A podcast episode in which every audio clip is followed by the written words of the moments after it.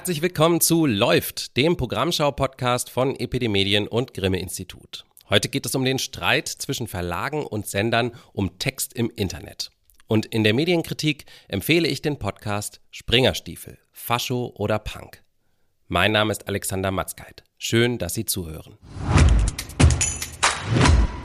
Für das Gespräch zum Thema Presseähnlichkeit begrüße ich jetzt zwei Personen, die mir zugeschaltet sind. Einmal Arist von Harpe, er ist Verleger der Morgenpost in Hamburg. Guten Tag, Herr von Harpe. Hallo. Und meine Epidemedienkollegin Ellen Nebel in Frankfurt. Hallo Ellen. Hallo Alex. Der Streit darum, wie presseähnlich öffentlich-rechtliche Angebote im Internet sein dürfen, das heißt, wie viel Text sie im Vergleich zu Audio- und Videoinhalten haben dürfen, galt eigentlich seit 2018 als beigelegt.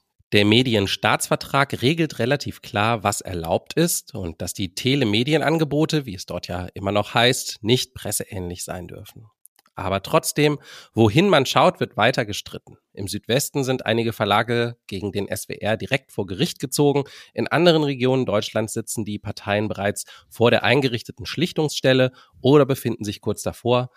Auch bei Ihnen in Hamburg, Herr von Harpe, mit Blick auf das Online-Angebot des NDR, Warum ist das eigentlich immer noch ein Thema? Ja, das frage ich mich ehrlicherweise auch. Also ich muss zunächst sagen, ähm, als diese, die letzte Fassung vom Medienstaatsvertrag, wo dieser Punkt klar geregelt wurde, äh, geschrieben wurde, war ich noch gar nicht Teil der Branche. Mir ist das erst so mit der Zeit aufgefallen, wenn ich mit den Leuten aus meiner Redaktion spreche und ich da diese Frustration spüre, dass egal welches Thema wir machen, der NDR es dann auch macht und bei Google in allen Positionen vor uns liegt. Und da habe ich mich da mal reingelesen und verstanden, okay, da gibt es ja einen klaren Paragraphen, Paragraph 30 Absatz 7 zum Thema Presseähnlichkeit und dachte mir, hm, ist doch relativ eindeutig geregelt, wieso machen die denn Online-Journalismus? Das ist aus meiner Sicht und aus der Sicht auch von ganz vielen anderen Kollegen eine klare Übertretung eigentlich von dem, was da in dem Vertrag drin steht. Glauben Sie denn, dass Sie das gewinnen können, diese Kämpfe? Ich meine, das äh, zieht sich ja jetzt alles schon ewig. Glauben Sie, Sie kommen da irgendwann mal irgendwo an auch? Ob ich was ich glaube, ist eigentlich egal. Also ich hoffe es, sage ich mal so. Das ist natürlich in Summe ist es eine sehr komplizierte Sache. Die ganze Struktur, wie der öffentlich-rechtliche Rundfunk gesteuert wird, was sie machen dürfen und was nicht. Ich bin ja ehrlicherweise kein Experte, muss ich sagen. Von daher kann ich das nicht wirklich klar beurteilen. Ich finde es, ich merke nur in dem Laufe dieser ganzen Gespräche, die man da führt, es ist sehr müßig und man redet mit Personen und streitet sich dann über Dinge, die eigentlich vollkommen klar sind. Also ich habe zum Beispiel in einem Gespräch gehört, da wurde mir gesagt, dass das, was wir im Internet machen, das sei gar keine Presse. Und da meinte ich so, hm, warum? Ja, Presse ist nur Papier und Tinte. Und dachte ich, ah, okay. Also man streitet dann auch oft um solche Sachen und man fragt sich wirklich, auf welchem Stein man da ist. Es wird jetzt mehrfach gesagt, dass es im Medienstaatsvertrag eigentlich klar geregelt sei, was die öffentlich-rechtlichen im Netz dürfen und was nicht. Und da würde ich so ein bisschen widersprechen. Also der Medienstaatsvertrag äh, der sagt ja, dass die Telemedienangebote von ARD, ZDF und Deutschland Radio äh, den Schwerpunkt auf Videos und Tonaufnahmen legen sollen. Und nach meiner Wahrnehmung ist das eben gar nicht so konkret, wie es jetzt hier bislang anklang. Und ich glaube, das ist auch der Grund, äh, warum über dieses Thema seit vielen, vielen Jahren sehr unerbittlich äh, gestritten wird zwischen den Presseverlegern und den öffentlich-rechtlichen.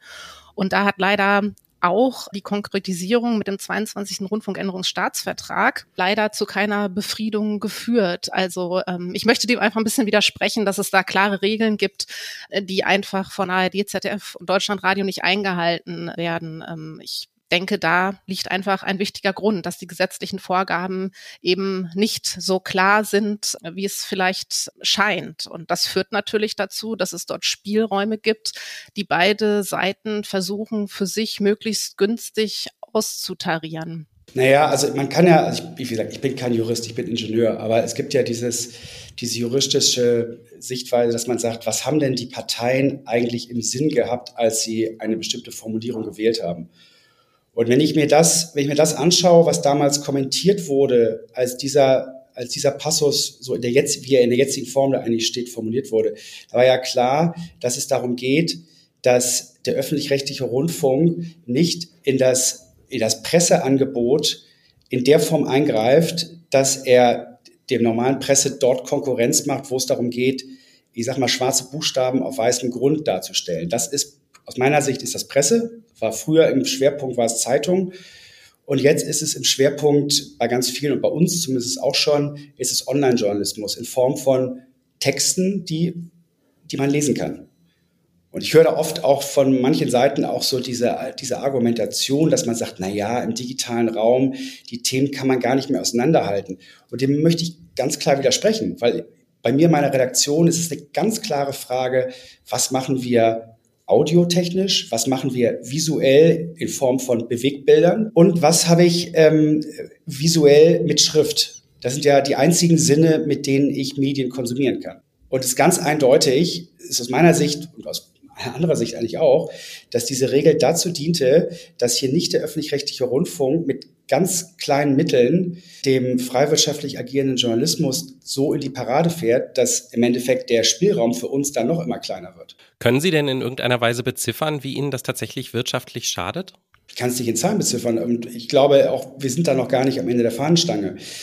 Ich kann mal so sagen, mopo.de lebt davon, dass wir sehr viele Menschen in dieser Stadt haben, die dieser Marke vertrauen und die zu uns kommen, um zu erfahren, was in der Stadt los ist. Wir haben also die Mehrheit unserer Nutzer kommt direkt zu uns. Bei anderen Medienhäusern ist das anders, da kommt die Mehrheit der Nutzer kommt über Google. So. Die Nutzer wissen, dass sie bei uns ein, ein gutes Informationsangebot bekommen. Wenn ich meinen Leser jetzt fragen würde und sagen, liebe Leser, was würde euch es gefallen, wenn wir Werbung komplett rausschmeißen und auch die Paywall komplett rausschmeißen, würde jeder Leser sagen, ja klar, ist doch super. Werbung stört und eine Paywall, warum soll ich denn dafür zahlen? Wenn es umsonst ist, umso besser. Da würde wahrscheinlich jeder sagen, ja, ich hätte auch lieber eine Pizza umsonst als eine Pizza, für die ich Geld zahlen muss. Ist logisch.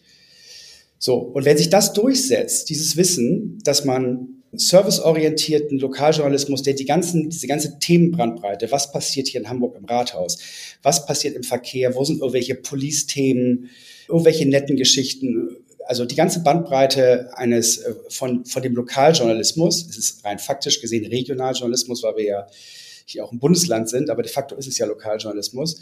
Wenn das angeboten wird umsonst, dann werden die Leute peu à peu alle zum NDR rüberwandern. Das gleiche gilt auf, auch fürs Abendblatt. Und das Resultat wäre, wirtschaftliche Grundlage von dem, was wir machen, wäre einfach nicht mehr da. Dann gibt es zwei Medienangebote in Hamburg weniger. So, und da ist die Frage wirklich, ob man das will. Und ich glaube, in der Welt, in der wir gerade sind, ist Medienvielfalt was extrem Wichtiges. Und wir haben jetzt hier in Hamburg die Situation, dass wir ja noch eine Vielfalt an Medien haben. In anderen Bereichen ist das ja schon ganz anders. Aber im Endeffekt ist das, also würde es darauf hinauslaufen am Ende. Und das ist hm. nicht eine Sache, was in einem Jahr passiert, in zwei Jahren passiert. Wir haben ja auch, ich habe ja nicht nur diese Herausforderung gerade. Ich meine, alle Medien und auch die öffentlich-rechtlichen haben das Thema, dass die US-amerikanischen und auch sonstigen internationalen Plattformen natürlich sehr viel vom Kuchen abgreifen. Und die Frage ist, warum machen wir uns hier selbst das Leben so schwer? Keiner, keiner zwingt den NDR dazu, ein Journalismusangebot anzubieten, was presseähnlich ist. Es gibt keinen Zwang dazu. Sie müssen damit kein Geld verdienen. Es ist rein, es dient aus meiner Sicht rein der Tatsache, um möglichst viel Reichweite zu erzeugen, um die Verluste, die Sie im linearen Fernsehen und im linearen Rundfunk haben, auszugleichen. Sie hatten ja vorhin zum einen erwähnt, dass die Mopo eben auch in der lokalen Berichterstattung da einer großen Konkurrenz durch den NDR ausgesetzt ist. Das ist sicherlich in so einem Bundesland wie Hamburg auch nochmal ein ganz äh, spezielles Problem im Vergleich jetzt zum Beispiel äh, zu Baden-Württemberg. Grundsätzlich ist es ja erstmal so, dass die öffentlich-rechtlichen gar keine flächendeckende Lokalberichterstattung anbieten dürfen. Also da ist ja vom Gesetzgeber schon auch klar eine Grenze gesetzt. Ähm, insofern sind die, die Befürchtungen Befürchtungen, die da ähm, auch an anderen Orten in Deutschland teilweise von Zeitungsverlegern geäußert werden, die sind da ja auch ein Stück weit äh, gesetzlich schon eingepreist und eingehegt. Sie hatten jetzt vorhin, das fand ich ganz interessant, gesagt, äh, dass Sie den, den marktlichen Schaden, der durch öffentlich-rechtliche Internetangebote bei Ihnen konkret entsteht, nicht gar nicht beziffern können. Und das ist etwas, was äh, mich immer so ein bisschen verwundert, was ähm, für die Zeitungsverleger insgesamt auch auf Verbandsebene gilt. Ich äh, frage mich immer, warum eigentlich keine Gutachten erstellt werden, auch auf Verbandsebene, die ganz klar sagen, hier uns entsteht äh, ein Schaden, der ist so und so hoch. Da aus welchen Gründen auch immer, scheut man sich offenbar vor. Das kann ich nicht ganz nachvollziehen. Auf der anderen Seite ist es ja so, dass die Rundfunkräte der Sender ähm, ganz klar eben diese Auswirkungen ihrer Internet-Telemedienangebote im Drei-Stufen-Test zu prüfen haben. Auch das ist gesetzlich vorgeschrieben. Jetzt kann man sagen, das sind interessengeleitete Gutachten natürlich von der Seite, aber ja, da frage ich mich immer so ein bisschen, wo sind da eigentlich die Gegengutachten? An der Stelle. Ein anderes Thema, ähm, was mich auch immer wieder dann beschäftigt ist. Sie haben es gerade äh, nochmal gesagt, also wir bieten als Mopo serviceorientierten Superlokaljournalismus und das ist das, was die Leute wollen und womit wir da die Bedarfe decken. Ich nehme auch gerne bei dem Thema die Nutzerperspektive ein und stelle mal fest, dass die genau die eigentlich Deswegen bin ich sehr froh, dass Sie es ansprechen, zu wenig mitdiskutiert wird. Und ich denke, wenn die Zeitungsverlage wirklich ganz ehrlich auch über die vergangenen, ja, im Grunde Jahrzehnte hinweg in ihren Lokaljournalismus, in ihre Redaktion investiert hätten und äh, da nicht immer ganz schnell dabei gewesen wären, den Rotstift anzusetzen, sich zum Teil auch Berichterstattungsgebiete unter den Verlagen aufzuteilen und zu sagen, okay, wir machen hier die Redaktion dicht, dann macht ihr die dort dicht, wie es ja zum, zum Beispiel in NRW passiert ist, dann hätten sie auch ein Produkt, was sich ganz klar, besonders in der Lokalberichterstattung, ganz klar durchsetzen könnten. Das können sie aber nicht. Ich finde, da ist auch immer ein Stück Unehrlichkeit in der Diskussion dabei. Ich glaube, ich würde das gerne kurz auseinandernehmen, bevor Sie antworten, Herr von Hape. Ähm, vielleicht einmal erstmal die Sache mit dem, mit dem Gegengutachten. Was meinen Sie, warum gibt es keine Bezifferung des Schadens? Also ich kann, ich könnte die Rechnung ganz einfach aufmachen. Wenn, wenn der NDR seine Zahlen, wenn ich die Reichweite, wenn die per, per IVW gemessen werden würde, wie alle anderen Anbieter von Online-Angeboten, wenn sie es machen würden. Müssen sie nicht machen, weil sie sind ja nicht werbefinanziert. Das heißt, sie müssen eigentlich ausweiten, ausweisen, was für eine Reichweite sie haben. Wenn das so wäre, ich habe vom NDR so ein paar Hinweise bekommen, wie groß die Reichweite von denen ist, äh, bei den Textangeboten, da könnte ich diesen ganzen Traffic nehmen und sagen, okay, wenn der Traffic nicht beim NDR wäre, sondern beim Hamburger Abendblatt und vielleicht auch bei der Welt, Welt Hamburg und bei uns, dann könnte ich ganz genau sagen, was da an Euros fehlt könnte ich machen. Aber wie sich das verteilt, was bei uns landet, was beim Hamburger Abendblatt landet, was bei der Welt landet, das kann ich nicht sagen. So. Und ich kann ziemlich genau sagen, was wir mit jedem Seitenaufruf, mit jedem Lesen von einem Artikel, den unsere Lokaljournalisten hier schreiben, verdienen. Das ist, da muss ich jetzt kein Gutachten für machen. Ich muss auch da nicht, also das, dafür habe ich auch ehrlicherweise gar nicht das Budget, da jetzt in diesen Kampf reinzugehen.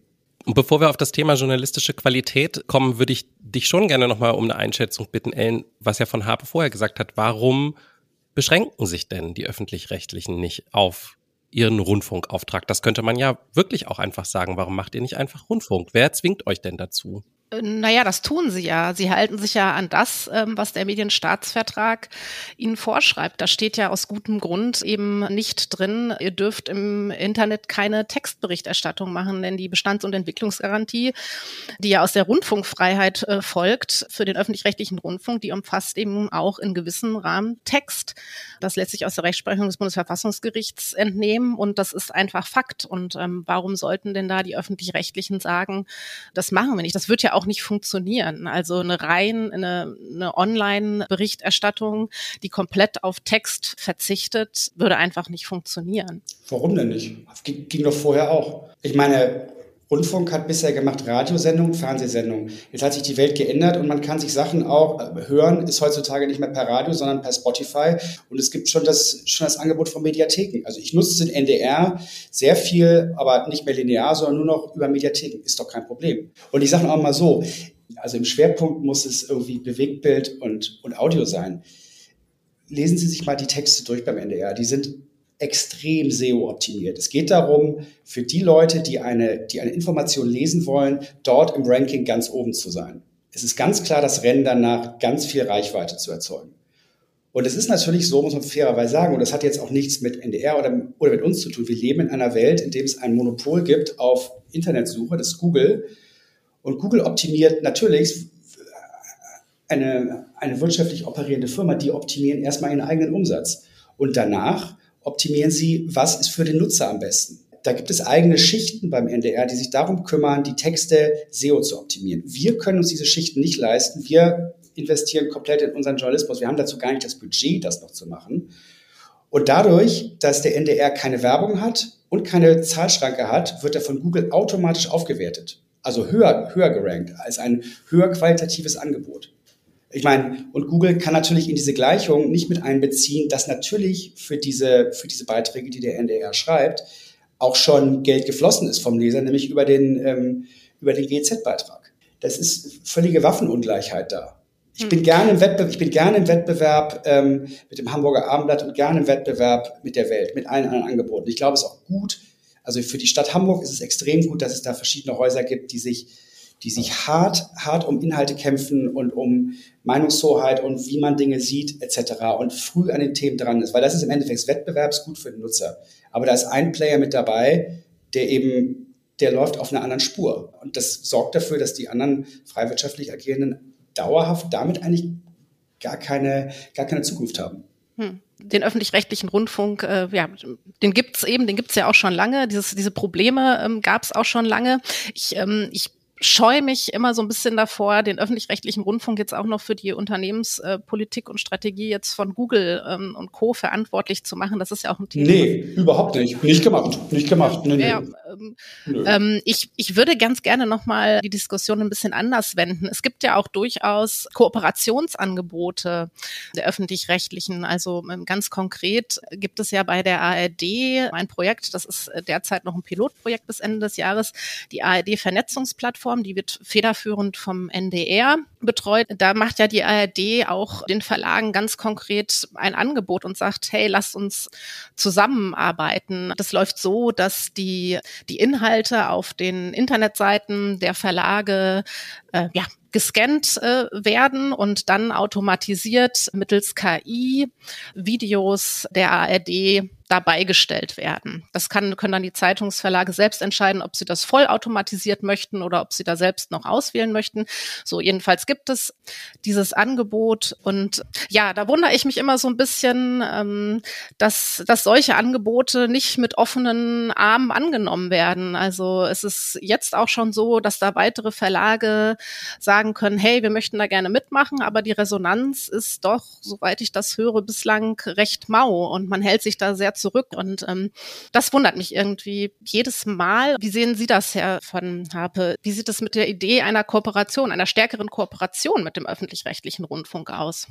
Also das Angebot, was Sie mir, von dem Sie gerade erzählt haben, davon höre ich jetzt gerade zum ersten Mal.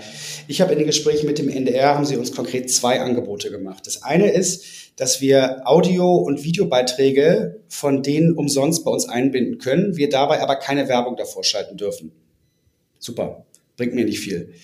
Das zweite Angebot ist, und das hat mich ein bisschen verwundert, dass der NDR uns angeboten hat, dass äh, Artikel, also wenn der NDR über ein Thema berichtet, über das wir auch berichten, was sehr oft vorkommt, dass dann am Ende des Artikels auch noch Links eingebunden werden zu den Angeboten von den freiwirtschaftlich agierenden Verlagen. So, wo ich dachte, okay, dann liest der Nutzer den Text im NDR und kann danach auch noch von da aus direkt zum Angebot von Mopo oder von Abendblatt oder von Welt klicken. So, das sind die beiden Angebote, die ich, die ich bekommen habe. Und das sind beides aus meiner Sicht Angebote, die, also das sind ja Nebelkerzen. Also die lösen ja nichts an dem Problem. Also empfinden Sie den NDR da als arrogant in dieser Sache oder als weltfern? Ich empfinde den NDR überhaupt nicht als arrogant oder weltfern. Ich sage nur, das ist auch nicht meine, will mich da auch gar nicht zu äußern in der Hinsicht. Ich sage nur, wie die, wie die Tatsachen sind und wie auch meine Wahrnehmung zu der, zu der Thematik ist. Und ganz ehrlich, ich kann das Verhalten vom, vom NDR und von den gesamten öffentlich-rechtlichen äh, Angeboten in dieser Richtung ja auch vollkommen nachvollziehen. Es muss ja, damit es eine Akzeptanz gibt dafür, dass jedem Bürger zwangsweise eine Gebühr abgenommen wird für ein Medienangebot, muss dieses Medienangebot ja in irgendeiner Form auch zeigen, dass sie etwas machen, was die Menschen erreicht. So. Und wenn im linearen Fernsehen und im linearen Rundfunk immer weniger Leute zuhören, das ist ja exakt das Gleiche, was die, was die freiwirtschaftlichen Presseunternehmen haben mit ihren Printangeboten. Es werden immer weniger. Bei uns führt es dazu, dass wir jetzt sagen, wir stellen in ein paar Monaten unsere Tageszeitung ein und werden printseitig zu einer Wochenzeitung. Wir passen uns da an und verkleinern uns in dieser Hinsicht mit unserer Print-Exposure. Bei den öffentlich-rechtlichen, meine Wahrnehmung, eine Maßnahme, um dieses Problem äh, zu lösen, ist, wir füllen diese Löcher, die sich durch die immer geringer werdende Nutzung der linearen Angebote da ergeben, füllen wir auf mit Reichweite im Online-Journalismus.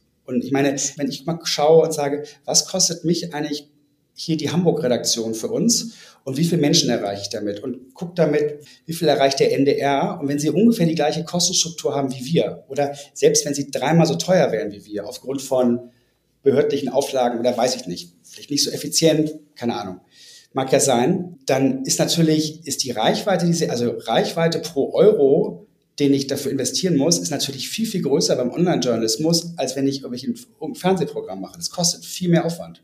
Als ich die Mopo übernommen habe, gab es hier noch, äh, hier noch Videojournalisten, haben wir alles eingestellt, weil wir gesagt haben, hey, das ist viel zu klein, kostet viel zu viel Geld für viel zu wenig Ertrag. Wir sind also subkritisch, wir haben da aber eine, eine subkritische Größe, um so ein Angebot zu machen. Und beim NDR, klar, ich meine, nichts einfacher als Online-Journalismus zu machen, um da diese Lücken aufzufüllen. Die Budgets bleiben gleich, aber eigentlich ist der Großteil der Reichweite, ein großer Teil der Reichweite zumindest, wird wird erreicht über Online-Journalismus, der ja per se viel, viel günstiger zu machen ist. Sie sind ja jetzt noch gar nicht so lange Verleger, Herr von Harpe. Was sagen Sie denn zu diesem Argument, dass es vielleicht auch ein bisschen die Schuld der Verlage selbst ist, dass sie die journalistische Qualität bei sich kaputt gespart haben? Und was wollen Sie jetzt mit dem neuen Zeitalter für die Mopo daran ändern? Ja, also diesen Vorwurf, ich finde, das hat, das würde ich jetzt mal so erstmal, erstmal nicht stehen lassen. Und zweitens hat das eine mit dem anderen überhaupt gar nichts zu tun. Wir sind ja nicht in der Situation, dass die Leute nicht zu uns kommen wollen. Ich glaube, wir haben eine deutlich, also deutlich, also wir erreichen mit unserem Online-Journalismus in Hamburg deutlich mehr Leute, als der NDR es mit seinem Online-Journalismus macht, mit seinem textbasierten Angebot. Da gehe ich fest von aus, dass das aktuell der Fall ist. Ich sehe nur die Entwicklung, wenn das so weitergeht beim NDR, dann wird sich das ändern wir haben ein attraktives Angebot. Also wir haben über 400.000 Menschen, die jeden Tag Mopod.e ansteuern.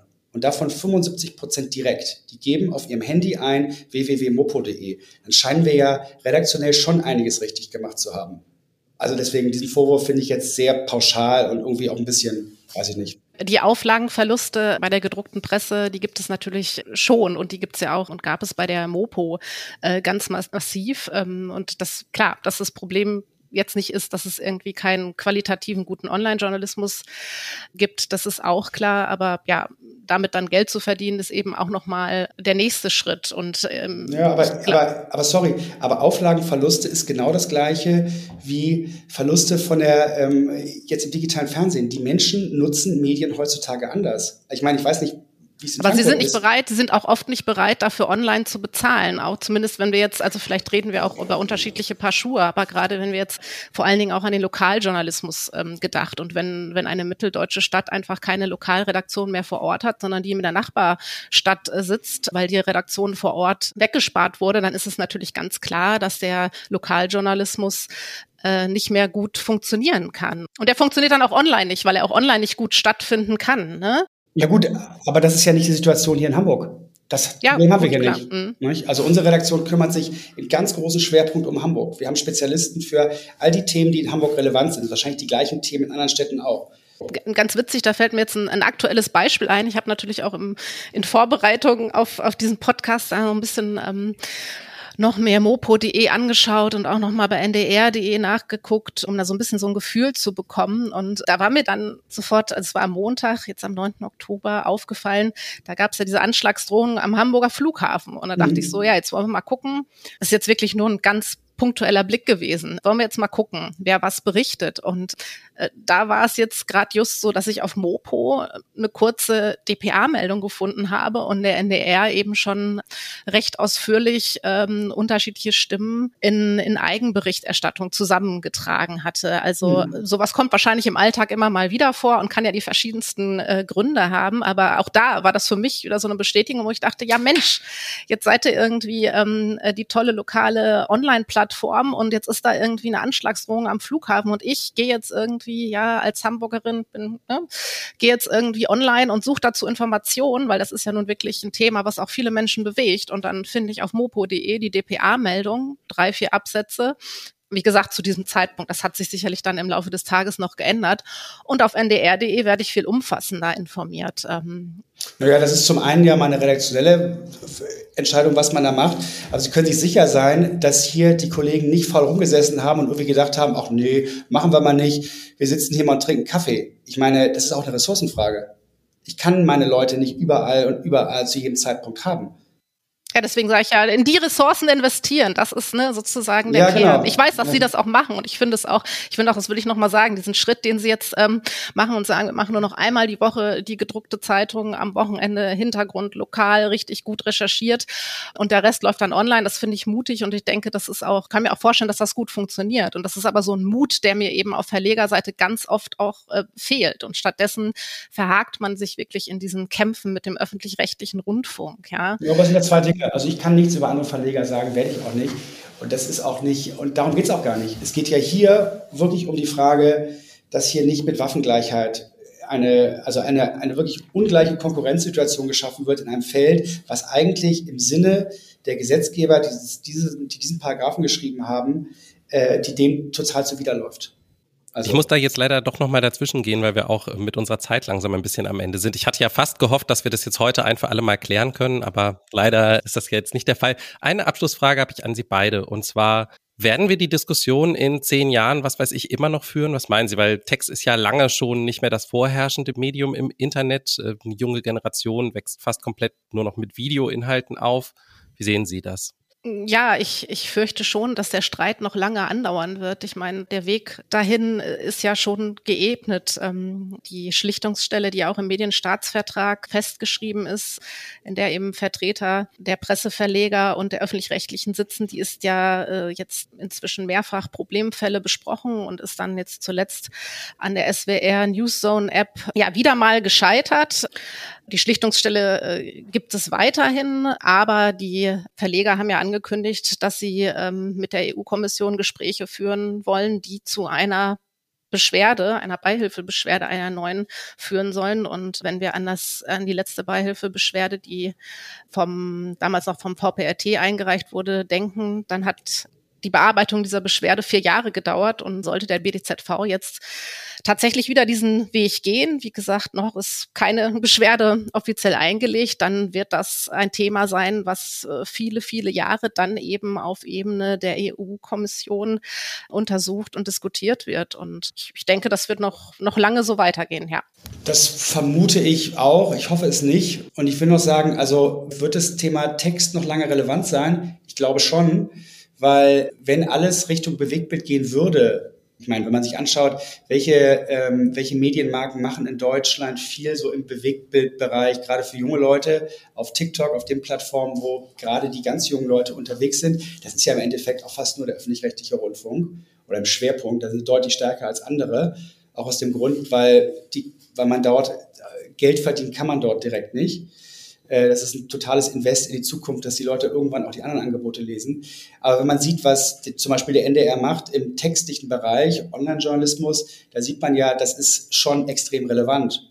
Und ich meine, wie gesagt, wir erreichen fast eine halbe Million Menschen jeden Tag mit unseren Angeboten.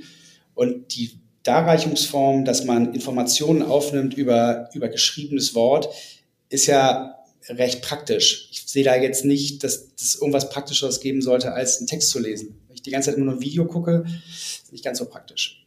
Ja, das sehe ich auch so. Ich denke auch, dass äh, Text auch weiterhin online äh, Bestand haben wird und dass es nicht so sein wird, dass irgendwann, klar, die junge Generation, die schaut viel TikTok, aber die werden auch älter und ich gehe nicht davon aus, dass Text irgendwann gar keine Rolle mehr spielt und alle nur noch Videos gucken oder Podcasts hören. Dann danke ich Ihnen beiden für Ihre Zeit und für das Gespräch. Danke Ihnen. Danke. In seinem vor kurzem erschienenen Buch über die 1990er Jahre schreibt der Autor Jens Balzer, das Jahrzehnt sei von einer Dialektik der Freiheit geprägt gewesen. Nach dem Mauerfall war theoretisch alles möglich. Für viele Menschen entstand aber auch einfach eine Lücke. Die Orientierungslosigkeit der Freiheit, die es mit neuen Abgrenzungen und Identitäten zu füllen galt. Dieser These folgt auch der Podcast Springerstiefel, Fascho oder Punk von der Berliner Produktionsfirma ACB Stories im Auftrag des MDR. Er blickt nach Ostdeutschland direkt nach der Wende und fragt, welche Bedingungen haben dort geherrscht, die ein Abrutschen von jungen Menschen in die rechtsextreme Szene eventuell begünstigt haben? In den Erzählungen der älteren Jungs klangen die 90er für mich und meine Kumpels immer nach Wilder Westen. Jugendliche, die machen konnten, was sie wollten. Geknackte Autos, geplünderte Keller, gebrochene Kiefer und keine Polizei weit und breit. Hier schien nun das Gesetz des Stärkeren zu regieren. Und am stärksten waren auf den Straßen in meinem Plattenbauviertel eigentlich immer junge Neonazis. Das ist eine Seite der Geschichte. Erzählt von Henrik Bolz, Rapper in der Combo zugezogen maskulin und Autor des Buchs Nullerjahre über seine eigene Kindheit im Osten. Aber es gibt noch eine zweite Seite, die von Co-Host Don Pablo Mulemba. Mulemba taucht erst zum Ende der ersten Folge des Podcasts überhaupt auf, um der bis dahin erzählten Geschichte des ehemaligen Neonazis Christian etwas entgegenzusetzen. Christian begreift sich heute als Produkt der damaligen Umstände. Er sagt aber auch, er bereue nichts. Ehrlich gesagt ist Christians Aussage für mich halt voll der Schlag in die Fresse. Weil das total verharmlost, was für einer Gefahr meine Familie und so viele andere Menschen täglich ausgesetzt waren und immer noch sind. Mein Vater ist 1987 als Vertragsarbeiter aus Angola in die DDR gekommen. Und in den 90ern haben meine Eltern dann halt so krasse Sachen erlebt, so viel Rassismus, so viel Hass, so viel Gewalt, dass sie sich dann letzten Endes dazu entschieden haben, Deutschland zu verlassen. Auch innerhalb unserer Familie gibt es da noch total viel, worüber wir noch nicht gesprochen haben. Aber jetzt wollen sie ihre Geschichte erzählen. Das ist nur einer von mehreren dramaturgischen Kniffen, derer sich Springerstiefel bedient, um über fünf Folgen hinweg ein vielschichtiges Bild vom Nachwendeosten zu zeichnen. Bolz und Molemba stellen auch die Sozialarbeiterin Silke vor, die sich Anfang der 90er bewusst gegen Rechtsextremismus und für Antifaschismus entscheidet. Springerstiefel führt die einzelnen Erzählstränge nicht zusammen. Es sind parallele Leben, die so im Ostdeutschland der 90er gelebt wurden. Der Podcast bleibt dadurch etwas bruchstückhaft. Aber er hat eine klare Botschaft für seine Hörenden. Wir dürfen den Rechten nicht das Feld überlassen. Und wir dürfen uns auch für damals nicht aus der Verantwortung stehlen. Womit sie übrigens recht haben. Wir haben dieses Jahrzehnt und alle Wunden, die es gerissen hat, einfach irgendwann hinter uns gelassen. Irgendwo zwischen 9-11, Agro-Berlin und dem Sommermärchen ist die rechte Gewalt aus den ganz großen Schlagzeilen verschwunden. Aber für die Betroffenen war sie nie weg. Und auch darüber müssen wir reden. Bolz und Mulemba zeigen eindrücklich, wie entscheidend es für narrative Podcasts ist, wer die Geschichte erzählt. Dass die Geschichte meist dann am besten wirkt, wenn sie so klingt, wie nur diese erzählende Person sie erzählen könnte. Und der Podcast macht deutlich, wie laut das Echo von den frühen 90er Jahren in unsere jetzige Zeit hinüberschallt, in der Leute erneut nach Orientierung und Identität suchen und dabei Rechtsextremismus bewusst in Kauf nehmen. Alle fünf Folgen von Springerstiefel, Fascho oder Punk lassen sich in der ARD Audiothek hören. In externen Feeds erscheint jeden Dienstag eine neue Folge. Und damit sind wir wieder am Ende von Läuft. Wenn Sie Feedback haben, schreiben Sie uns an medien.epd.de oder hinterlassen Sie uns eine Bewertung auf der Podcast-Plattform Ihrer Wahl. Wir freuen uns auch, wenn Sie den Podcast einer Person weiterempfehlen, die sich ebenfalls für Medienthemen interessiert. Sie finden EPD Medien und das Grimme Institut auch auf Social Media Kanälen. Beide sind weiterhin auf X, EPD Medien auch auf LinkedIn, das Grimme Institut auch auf Instagram und Facebook. Mich finden Sie auf all diesen Kanälen übrigens auch, außerdem auch auf Blue Sky und Mastodon. Und wenn Sie Läuft noch nicht abonniert haben, tun Sie es einfach. Dann nämlich hören wir uns in zwei Wochen als Erste wieder. Bis dahin gönnen Sie sich gutes Programm.